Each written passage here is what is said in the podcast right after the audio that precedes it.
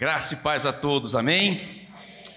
Ah, bom dia a vocês que estão nos assistindo de casa.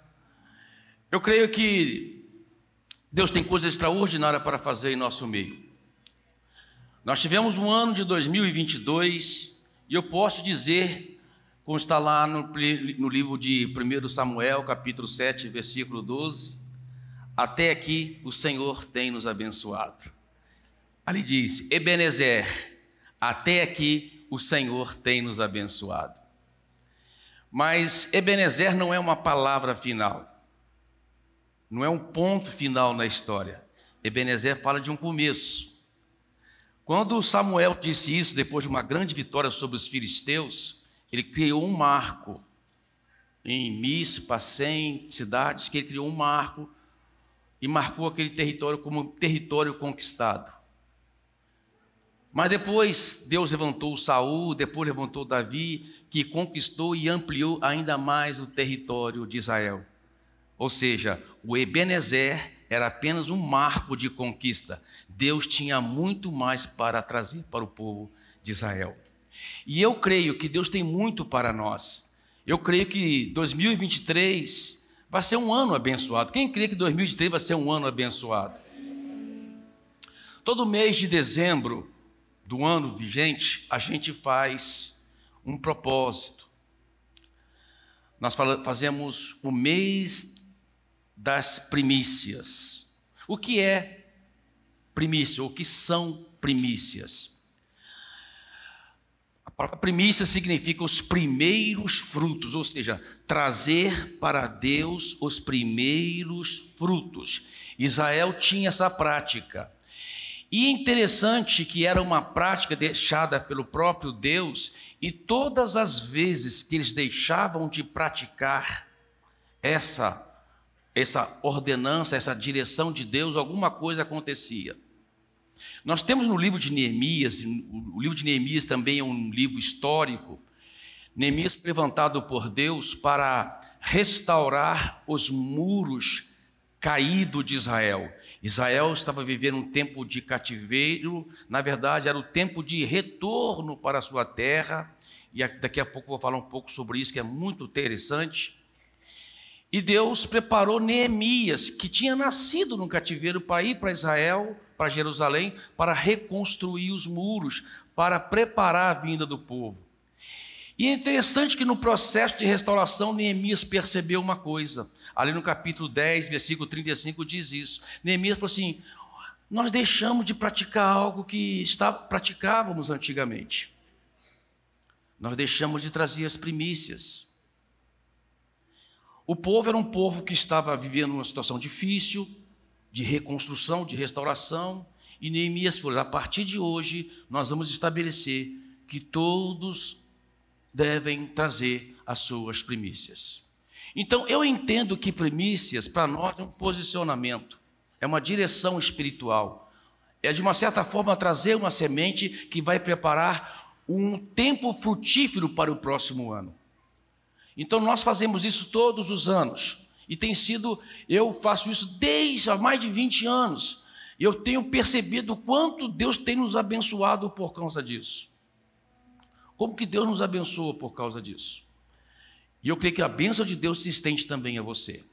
Então, durante o mês de dezembro, você prepara a sua semente, uma oferta que será a sua semente. Não é o seu dízimo, não é a sua oferta comum, é uma oferta de primícias que você vai trazer como semente para o seu próximo ano. Quem crê nisso diz glória a Deus. Amados, semente é algo extraordinário. A semente ela cresce de forma misteriosa. A semente é algo que a pessoa lança sobre a terra e ela fica na expectativa de que haverá chuva e o sol suficiente para fazer aquela semente germinar, crescer e frutificar. Só de olhar para a semente você pode perceber que é algo misterioso. Como é que pode de uma sementinha assim nascer uma grande árvore e dar muitos frutos? Assim é nossa semente também assim também é a sua semente, amém? Então já quer começar o mês de dezembro orando por isso. Eu quero que você sentadinho mesmo, feche os seus olhos. Pai, nós queremos orar Você que está em casa também, acompanha comigo. Você que entendeu, acompanha comigo em oração. Pai, eu quero orar, Deus. Nós estamos no último mês do ano de 2022. E cremos que esse mês será um mês que nós vamos trabalhar a nossa semente.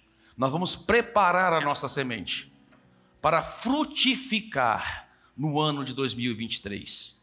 Eu sei, Pai amado, que coisas boas nos esperam no ano de 2023. Eu profetizo em nome do Senhor Jesus Cristo um tempo frutífero, um tempo de bênção, um tempo de crescimento, um tempo que o Senhor vai restaurar coisas que precisam ser restauradas na nossa família, na nossa casa, na nossa igreja. Eu oro, Pai, e peço em nome do Senhor Jesus Cristo Amém, amém, amém. Quem quer dar uma salva de palmas para Jesus?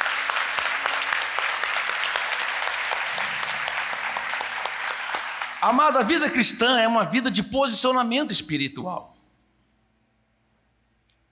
E nós precisamos entender que precisamos tomar posicionamento espiritual. Tem muita gente preocupada com o ano de 2023. Tem muita gente temendo, assustada, com medo do, com o futuro. Nós não precisamos olhar para o futuro com temor e medo, com desespero. Nós temos que olhar para o futuro com fé e esperança. Na verdade, a Bíblia aponta um futuro de, de bom para aqueles que creem em Deus. Então nós temos que olhar sempre para o futuro com fé e esperança. Não permita que o seu coração seja tomado de um temor desnecessário, de algo que vai prejudicar você, de algo que vai roubar a sua energia, a sua força emocional, a sua força física e principalmente a sua força espiritual. Porque é um efeito em cadeia. Então nós precisamos tomar um posicionamento e acreditar que coisas boas acontecerão. Fala comigo, coisas boas acontecerão. No livro de Isaías, capítulo 43, diz assim, versículo 18: Esqueçam o que se foi. Aí, ó. Não vivam no passado Veja, estou fazendo uma coisa nova e ela já está surgindo. Vocês não percebem? Até no deserto vou abrir um caminho e riachos no, nos ermos. Uau! Deixa eu te falar o contexto de Isaías nesse texto aí, principalmente nesse texto. Nesse texto, o povo de Israel ainda estava vivendo em cativeiro estava no exílio. O exílio foi algo assim. Primeiro, primeiro o, os assírios, né, você vê lá até no livro de Daniel, Daniel foi levado para o cativo. Os assírios tomaram Samaria, que é o reino norte. Aí depois de um tempo veio, os babilônicos vieram tomaram o, o, o império da, dos assírios. E foram os babilônios que foram para o reino sul, onde via Jerusalém, Judá, e levaram cativo o povo de Judá para o cativeiro, para uma terra estranha.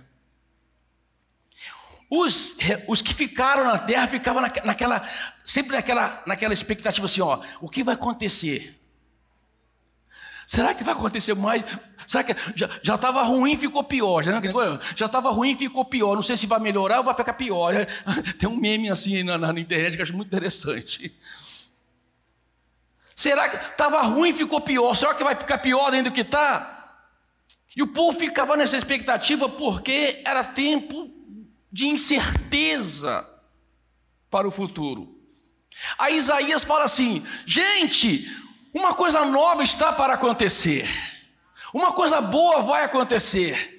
E eles olharam, olhavam para o cenário, e o cenário natural não apontava para uma coisa boa. Olhando para o cenário, não apontava para algo que ia, que favorável.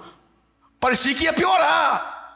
Mas de repente, os persas tomam o reino da Babilônia. Dario toma o reino da Babilônia. E aí, depois, Dario, seu filho Ciro, começa a proporcionar a volta dos filhos de Israel para a sua terra. Aí você, é um contexto histórico lindo, né? Que você vai ver lá em Neemias, você vai ver no livro de Esther, né? Você vai ver no livro de Esdras, a volta do cativeiro, ou seja, o povo voltando para a sua terra. E foi Ciro, e a Bíblia chama Ciro persa de meu pastor. Olha só, Ciro, o meu pastor. Por quê? Porque Deus tocou no coração do Ciro usou o imperador Ciro da Pérsia para trazer de volta o povo de Israel para a sua terra. Foi ele que disse: todos que quiserem, aí está no livro de Esther, todos que quiserem voltar para a sua terra estão livres. E eles voltaram e começaram a reconstruir o templo, os muros e a cidade. Amado, o, o trabalhar de Deus é misterioso. O trabalhar de Deus é extraordinário. Quando Deus, estou por fazer uma coisa nova, você precisa acreditar e ter fé que às vezes mesmo que o cenário seu, no momento, você às vezes olha para a sua família e fala assim: como Deus pode fazer alguma coisa na minha família? Parece que ela está destroçada. Às vezes você olha para o seu cenário, seu cenário econômico, a sua vida financeira, você fala, como que vai mudar esse cenário? Não tem, eu acho que não tem jeito, né? Eu vou tentar a Mega Sena agora em dezembro e consigo mudar isso aí. Não é a Mega Sena que vai mudar a sua vida, não, quer dizer, é um posicionamento espiritual. Você olha para a sua saúde, você olha para a sua para a circunstância, como vai mudar? Coisas novas estou por fazer, e você precisa acreditar em boas notícias. A Bíblia diz assim, ó: Desde o princípio eu disse a Sião: Veja essas coisas acontecendo. A Jerusalém eu darei um mensageiro de boas novas. Quem gosta de boa notícia aqui? A sua boca sempre tem que ser uma boca que profetiza coisas boas. Aprenda isso. Não seja movido pelas circunstâncias. Não deixe que a circunstância que está cercando você domine o seu emocional e enfraqueça o seu espiritual, ao ponto de você não acreditar que coisas boas possam acontecer. Você está entendendo? A Bíblia diz: conformosos são os pés daqueles que anunciam coisas boas, novas. É como os pés, é como os pés dos montes que vêm dos montes. E é interessante, né? Você lembra quando Davi diz assim: "Elevo meus olhos para os montes. De onde me virá o socorro? O meu socorro vem do Senhor, que criou os céus e a terra. Qual que é o cenário aqui? O cenário é que Israel, num tempo de guerra, as mulheres, os que ficavam, ficavam na expectativa de alguém aparecer depois do monte com uma boa notícia, de uma vitória. Por isso que fala, conformosos são os pés daqueles que anunciam coisas novas, boas notícias. E nós, amado, a nossa boca Olha, se uma coisa que você tem que fazer no mês de dezembro é profetizar sobre a sua vida, é declarar com a sua boca que as coisas serão melhores em 2023. Deixa eu te falar, se ela foi boa em 2022, vai ser melhor em 2023. Se ela foi mediana em 2022, ela vai melhorar muito, muito mais em 2023. Se ela foi ruim em 2022, você pode declarar com fé e com certeza que 2023 é o ano da sua virada.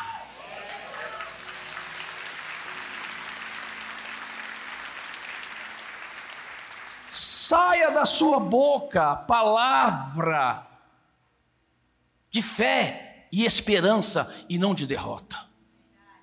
Uma vez eu fui pescar com dois amigos, lá no Pardão, lá em Virador, a gente estava com a pretensão de pegar dourado. Amada, ficamos no barco o dia todo. Sabe que é ficar no barco um dia todo e não pegar nada? Nada. E um ficava assim: vamos embora, está dando nada, hoje está ruim. E o outro ficava assim, outro amigo meu, rapaz, tem paciência. Às vezes o melhor peixe está por vir. E eu ali no meio.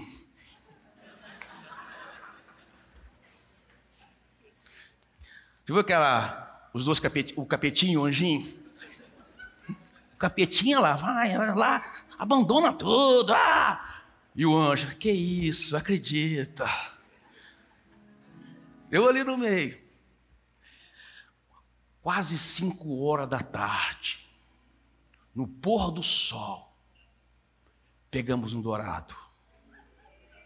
Amado, eu vim trazendo aquele dourado.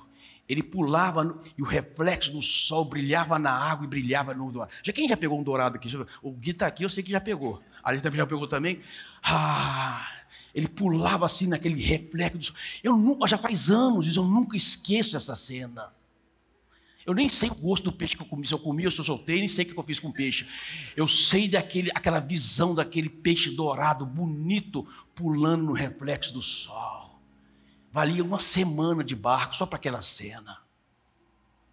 Porque ouviu a voz certa. Aprenda a ouvir a voz certa. Sempre haverá vozes tentando levar você para outro caminho. Sempre haverá voz tentando desviar você do propósito. Sempre haverá voz tentando desanimar você do projeto. Mas você precisa aprender a ouvir a voz certa. Gente, é só prestar atenção na trajetória de muita gente, você vai ver, essa pessoa aprendeu a ouvir a voz certa. Então eu quero falar hoje sobre posicionamento. Sobre posicionamento. A Bíblia fala no capítulo 6 do livro de Juízes a história de Gideão. Um tempo em que o povo estava vivendo luta. Não era tempo de cativeiro, era tempo de conquista de terra, mas era um conflito constante com os midianitas, com os filisteus, para tomar a terra um do outro, e um tempo que Israel estava sofrendo na mão dos midianitas. E Deus levanta um homem chamado Gideão, no capítulo 6 do livro de Juízes. E Gideão um dia estava indo lá, num lagar, que é um lugar de massar uva, de pisar em uva. Ele estava lá no lagar, malhando trigo, escondido dos medianitas. De repente o Senhor aparece para o Gideão e diz: O Senhor é contigo, homem valente. Vai nessa força e livra Israel. Aí Gideão levanta, o Senhor é comigo? Se o Senhor é comigo, por que, que essas coisas ruins estão acontecendo?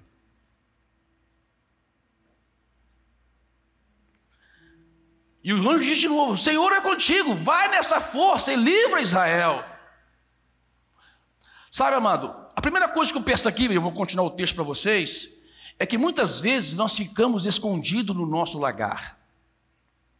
Lagar não era um lugar de trigo, era um lugar de uva. E às vezes nós usamos um lugar que não é apropriado para aquilo, para nos esconder. E tem muita gente que fica escondido no seu lagar, com medo de enfrentar uma situação, com medo de tomar um posicionamento para mudar aquele cenário. E Deus falou: sai desse lagar, esse lagar não é lugar de vitória, esse lagar é lugar de se esconder. E amado, a pior coisa que uma pessoa pode fazer numa situação difícil na vida é se esconder. Ela precisa se posicionar e dizer: não, eu vou tomar uma atitude e vou mudar essa situação. Eu vou sair do meu lagar de medo, eu vou sair do meu lugar de ostracismo. Ostracismo é quando a pessoa se esconde dentro de si mesma, e tem muita gente se escondendo dentro de si mesma, sabe? Qual ostra mesmo, sabe? É, vive nesse, nessa situação que às vezes nem revela o que está passando para as pessoas. E o Senhor diz: para Gideão: sai do lagar. Toma um posicionamento. Você não precisa ficar com medo. Vai nesta força e livra Israel. Interessante que quando o, seu, o anjo diz, vai nessa força, não era a força de Gideão, porque enquanto nós estivermos confiando na nossa força, sabe por que muita gente fraqueja? Sabe por que muita gente desanima na trajetória? Sabe por que muita gente deixa de levar avante um projeto? É porque ela sempre confiou na sua força, na sua própria força. E quando ela está diante de um, um problema que ela percebe que a força dela não é suficiente, ela desanima. Quando ela está diante de uma situação que ela percebe que a força dela não é para aquilo, ela desanima. Aí o anjo fala para Gideão: vai nessa força. Que força? A força que Deus disse: o Senhor é contigo. Vai na força de Deus. A Bíblia diz que maldito o homem que confia no homem e no seu braço forte. Entenda bem o versículo. Tem muita gente que usa esse versículo para falar: Ó, oh, não confia no cara, não, hein? Não é nada disso. Maldito o homem que confia no homem e no seu braço forte. Ou seja, maldito o homem que confia nele e no seu braço forte. Por quê? Porque o seu braço forte pode ficar fraco, mas Deus nunca fica fraco. Você precisa acreditar que Deus é contigo. Que Deus é por você. E se Deus é por nós, quem será contra nós? Eu não vou na minha força, eu vou na força do Senhor. Não é a minha força, não é a minha capacidade, não é a minha inteligência, não são os meus recursos, é a força de Deus. Amado, quando você vai na força de Deus, você fica tranquilo, porque você e Deus são maiorias. Amém? Nós precisamos acreditar e ir na força de Deus e não na nossa própria força. Vai, a gente tem que se livrar, né, daquele pensamento que aí Gideão disse para Deus: Deus, mas como que eu vou? A minha tribo é a menor, a tribo de, de, de, de Gideão era a tribo de Benjamim. A minha tribo é a menor de Israel. Israel tinha 12 tribos, Benjamim era a menor tribo. A minha tribo é a menor de Israel. A minha filha é a menor da minha tribo. Eu sou o menor da minha casa. Gideão se sentia né, o mosquito do cocô do cavalo do bandido. Não sou ninguém. E Deus fala para ele: vai nessa sua força. Que força? a força que eu disse que o Senhor é contigo. É nisso que você precisa acreditar, cara. O Senhor é contigo. Você vai estar diante de situações na vida que você vai ter que acreditar. O Senhor é contigo. Eu fico pensando, eu falei sobre Neemias, né? Neemias diante de, acho que era filho ou neto de Dario, era neto, Piraceiro, que ajudou o povo a voltar para Israel. Quando ele chegou diante do rei, falou assim: a Bíblia fala que ele, Deus chamou, chamou Neemias para restaurar os muros, Neemias orou, e interessante que Neemias foi resposta da sua própria oração. Ele falou: Deus, olha como muda a minha cidade, o meu povo sofrendo. Deus começou a orar, a interceder, e Deus diz: Você é a resposta da sua oração. Vai e você vai fazer o que você está pedindo. Aí Neemias chega diante do rei, e o rei fala: O que, que você quer? Ele era copeiro que, que você quer? Neemias fez uma oração. A Bíblia não fala qual foi a oração de Neemias. A Bíblia só fala que Neemias fez uma oração. Eu penso que, sabe, oração relâmpago? Oração relâmpago funciona, viu, gente? Aquela oração, segundo. Senhor, agora, Senhor. Agora que você vai fazer, Senhor. É assim que você. Às vezes você está diante de uma reunião, gente, é uma reunião que você não sabe o que fazer. Fala, Senhor, é agora, é agora, Senhor, que você vai fazer.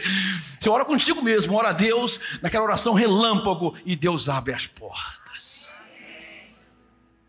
O Senhor é contigo, homem valente. Vai nessa força. Qual força? A força de Deus. Aí Gideão continuou, continuou conversando com o anjo, ainda não sabia que anjo que era, se era anjo mesmo, né? até que o anjo falou: prepara para mim lá algumas coisas.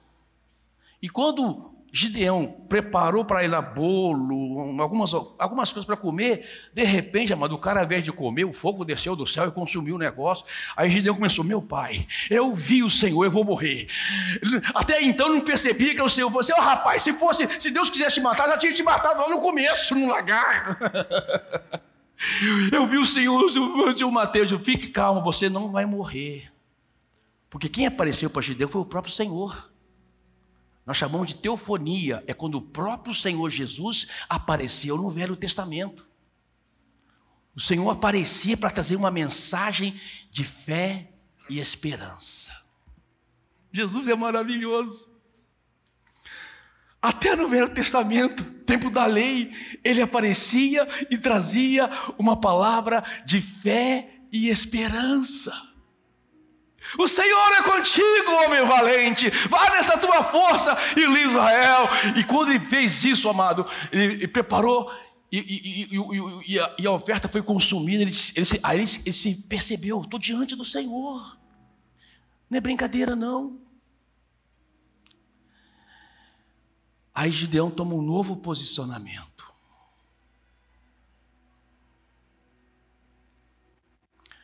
Interessante que neste momento, o Senhor apareceu para o Gideão de Shalom. Jeová, Shalom, o Senhor é a paz. E Gideão pega, faz um altar porque o Senhor lhe apareceu. Toda vez que o Senhor lhe aparecer, construa um altar no seu coração. Talvez a palavra de hoje está tocando no seu coração. Faça dessa palavra no seu coração um altar o Senhor te apareceu através da palavra e te revelou algo profundo e escondido. Gideão constrói um altar ao Senhor. O Senhor apareceu para Gideão como Jeová Shalom, o Senhor é a paz. Aí Deus fala para Gideão começar uma guerra. Eu sou o Senhor da paz, mas muitas vezes, para você ter a verdadeira paz, você precisa começar uma guerra. Deus fala para Gideão: vai lá na casa do teu pai, do teu pai. Lá tem um altar a Baal. Você vai derrubar o altar de Baal que foi edificado. Gideão foi e derrubou o altar. Eu não quero um outro altar na minha vida. Baal significa o Senhor é o seu marido. Eu não vou ter outro. Lembra da, da mensagem da sunamita? Eu não vou ter outro marido na minha vida, é só o Senhor. Não vou ter outro, é só o Senhor. Gedeão vai lá, derruba o altar de Baal, que era da casa do seu pai, e começa uma guerra quiseram matar Gideão. Vamos, todo mundo diz, vamos matar esse cara que ele derrubou o nosso altar de adoração a Baal. Porque Israel estava dividido entre dois deuses. Enquanto houver divisão no coração de uma pessoa, enquanto houver outro altar competindo com o altar de Deus, as coisas não acontecem. E quiseram matar Gideão, e o pai de Gideão levantou e disse: Espera um pouquinho. Se Baal é o Senhor, ele que faça alguma coisa com Gideão. E não aconteceu nada com Gideão. E viu que o Gideão morreu, porque derrubou o altar do Baal. E todo mundo esperando Gideão morrer, não morreu. Aí botaram o nome de Gideão de Jerubal. Aquele que entra em oposição a Baal, aquele que se levanta contra tudo aquilo que ofende a Deus, aquele que tenta aquele que derruba todo o altar, que tenta se colocar no lugar do altar de Deus. Jerubal, o opositor a tudo aquilo que ofende a santidade de Deus. Amados, esse posicionamento espiritual é de suma importância para a nossa trajetória de vitória em fé.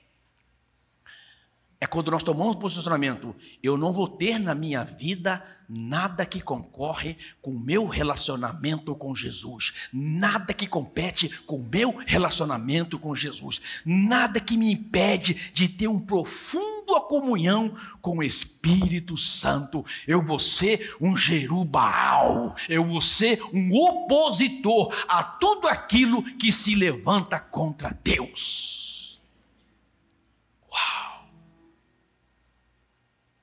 Aí Gideão, resumindo a história, vou lá para frente agora quando ele vai enfrentar os midianitas, porque agora ele não estava escondido mais no lagar, agora estava na força do Senhor, agora já tinha destruído o altar de oposição a Deus, agora não havia na vida de, Jeru, de, de Jerubaal, Gideão, nada que impedia a sua vitória, agora estava consciente que o Senhor era totalmente com ele, 100% com ele, e ele vai e reúne 32 mil homens para enfrentar 135 mil homens dos midianitas, e Deus diz: é muita gente, 32 mil é muita gente gente, aí não vai manifestar a glória de Deus. Tira um pouco de gente e caiu para 10 mil. 10 mil é muita gente, tira um pouco de gente e caiu para 300. E com 300 homens, Gideão venceu um exército de 135 mil homens, porque para Deus não há impossível. Uau!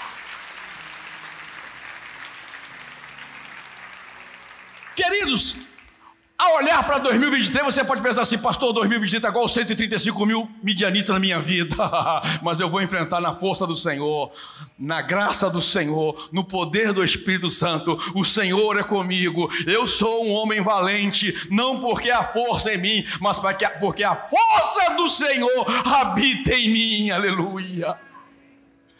Amado, posicionamento espiritual é tudo. Vida espiritual, vida cristã, querido, não é oba-oba, não é religiosidade, não é essas coisas. Vida cristã é posicionamento, é ouvir a verdade de Deus e andar debaixo dessa revelação. Você está entendendo? Você ouve a verdade. João 8,32: Conhecereis a verdade, e a verdade vos libertará. Diante da verdade, você toma um posicionamento. E o posicionamento que você toma vai levar você à vitória.